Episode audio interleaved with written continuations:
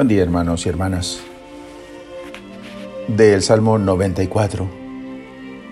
La invitación a entrar en la presencia del Señor, a inclinarnos y postrarnos delante de Él, después de lanzarle vivas y aclamarlo con cantos, está en primera persona de plural. El salmista convoca a todos a unirse a Él en el encuentro del Señor la razón, Él es nuestro Dios y nosotros su pueblo. Es un recuerdo de la base fundamental de la alianza.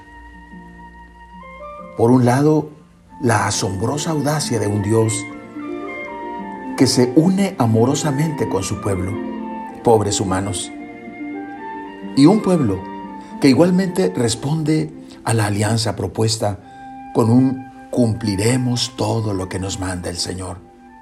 Dice Éxodo 24:3. Al ser la alianza a semejanza de la alianza matrimonial, un compromiso recíproco y una donación y pertenencia mutua, las infidelidades, al igual que en el matrimonio, también son fuente de sufrimiento y decepción. El pecado es presentado aquí como infidelidad y negación a escuchar. El reproche final del Salmo es la manifestación de un amor herido. Tal es, efectivamente, la verdadera dimensión del pecado. Un no al amor de Dios. En ese sentido podemos decir que nuestro mal, nuestro pecado alcanza a Dios, lo frustra, sufre,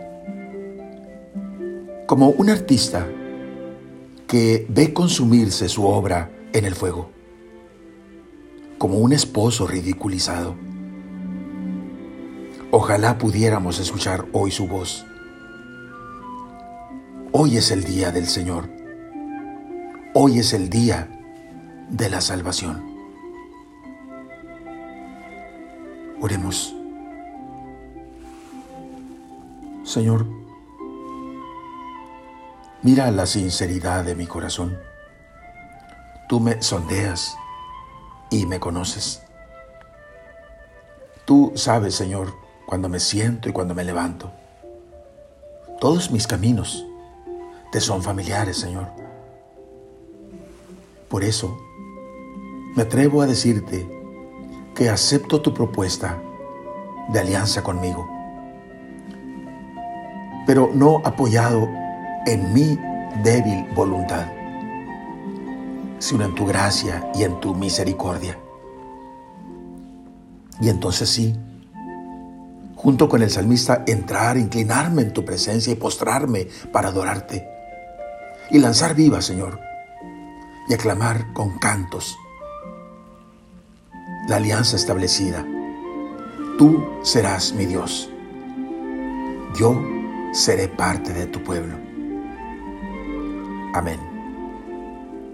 La bendición de Dios Todopoderoso, Padre, Hijo y Espíritu Santo, descienda sobre ustedes. Amén.